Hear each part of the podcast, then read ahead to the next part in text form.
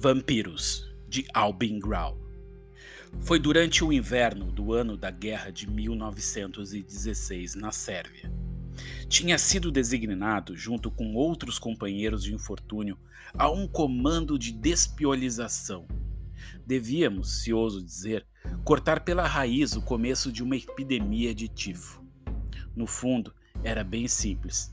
Armados de tosqueadeiras de grosso calibre, caíamos com tudo sobre as longas madeixas dos habitantes, o que geralmente não acontecia sem resistência. Mas isso não é o importante. A chama vacilante de uma lâmpada que queimava lentamente lançava sombras fantasmáticas nas profundezas do cômodo que nos servia de alojamento.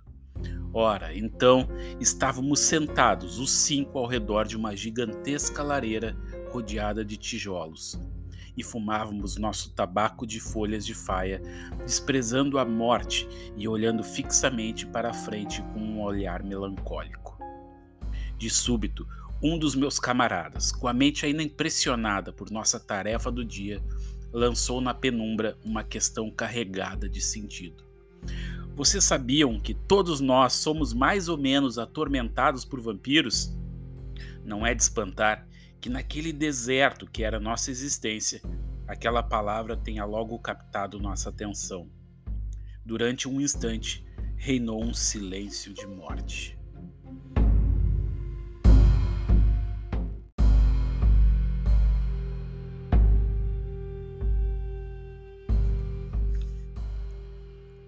Escutava-se os vermes mordiscando a madeira. Lá fora, a tempestade de neve enfurecia-se ao redor do telhado degradado de feno.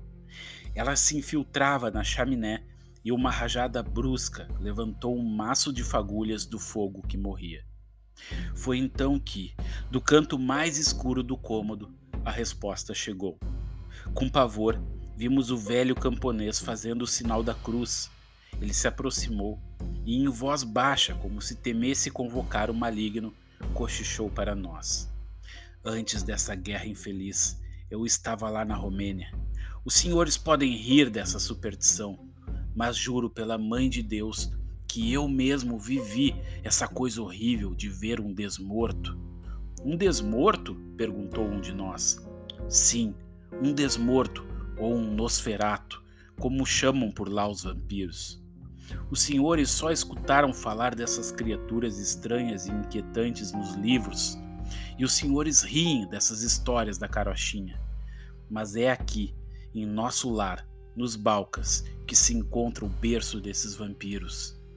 Desde sempre somos perseguidos e atormentados por esses monstros. De novo, ele se persignou. De repente, calou-se. Não se deve falar disso a esta hora retomou, lançando um olhar temeroso para o pêndulo. Nós seguimos seu olhar. Meia-noite. Nossos nervos estavam tensionados ao extremo. Nós o pressionamos em uma só voz. Conte! Ainda hoje, um arrepio me gela ao lembrar a terrível história daquele sérvio. Um dia, quando seu pai, que não levava exatamente a vida de um homem santo, estava cortando árvores, foi esmagado pela queda de um tronco. Expirou sem a bênção de um padre. Quatro semanas depois do enterro, as pessoas começavam subitamente a morrer em grande número naquele vale solitário dos Cárpatos. No começo, achavam que era a peste, mas logo um rumor tomou o corpo e se tornou uma terrível realidade.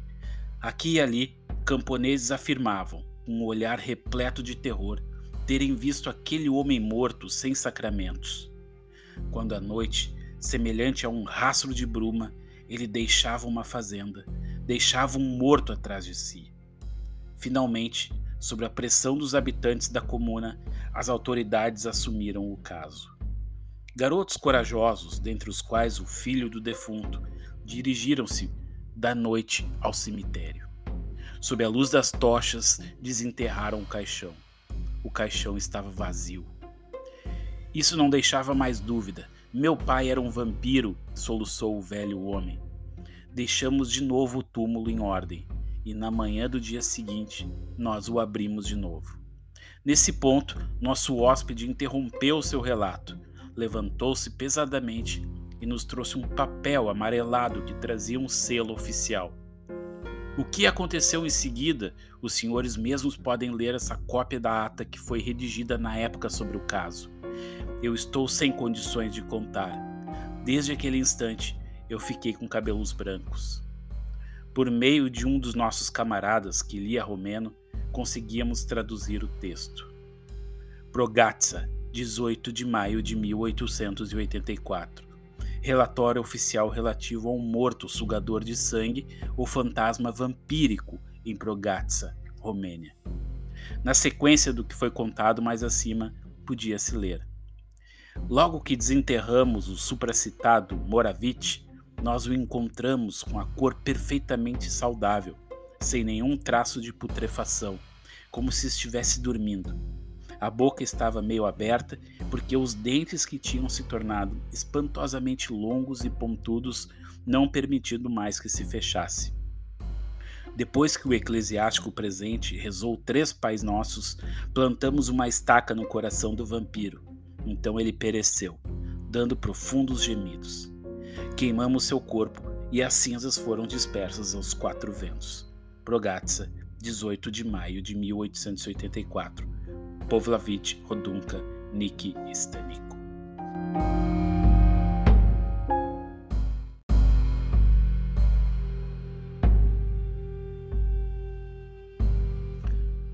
Naquela noite não pregamos o olho. Anos se passaram depois daquilo. Nos olhos dos homens não se lê mais o terror da guerra, mas alguma coisa dela permaneceu. O sofrimento e o desgosto abalaram o coração dos homens e suscitaram, pouco a pouco, o desejo de compreender o que há por trás daquele monstruoso acontecimento que se abateu sobre a Terra como um vampiro cósmico para beber o sangue de milhões e milhões de homens. Naquele verão, o destino me fez reencontrar o camarada cuja questão durante aquela noite na Sérvia tinha iniciado toda a nossa discussão, na bela Praga.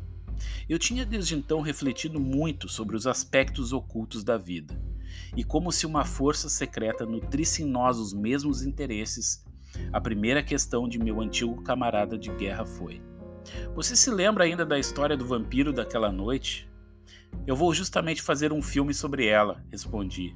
Ah, sim, Nosferato, eu ouvi falar dele exclamou meu amigo empolgado. Ele já me pegava pelo braço. Venha, conheça um velhíssimo albergue nas redondezas. Era lá que outrora Rodolfo II, o grande alquimista e seu astrólogo Tico de Brahe enchiam a cara. Logo estávamos sentados, um de frente para o outro, em uma mesa sobre as abóbadas negras de fumaça. O vinho da Hungria brilhava nas taças. Na velha cidade de Praga, a cidade misteriosa do Golem. Era o lugar ideal para trocar lembranças daquele tipo. Os espíritos dos grandes homens foram testemunhas da conversa que tivemos a seguir, com a cabeça fervilhando até tarde da noite. Os poderes noturnos espiam aquele que se perdeu em sua missão e que deixou a rota que leva à grandeza humana. Com seus tentáculos ávidos, buscam levá-lo sempre mais para baixo, em direção à terra. Elas fazem com que cresça nele todos os instintos bestiais, até que pareça um ser dotado de uma animalidade absoluta, inteiramente ligada à terra. Quando tais seres morrem fisicamente, a sombra da alma terrestre se prende a eles, conserva-os, confere-lhe uma astúcia diabólica extraordinária, além das forças secretas que estão a serviço do mal. Inimigos da luz e do bem, esses seres são levados a atormentar, de noite, tudo que leva o nome do homem. Mas ai deles se a luz radiante do sol chegar a tocar aqueles fantasmas vampíricos.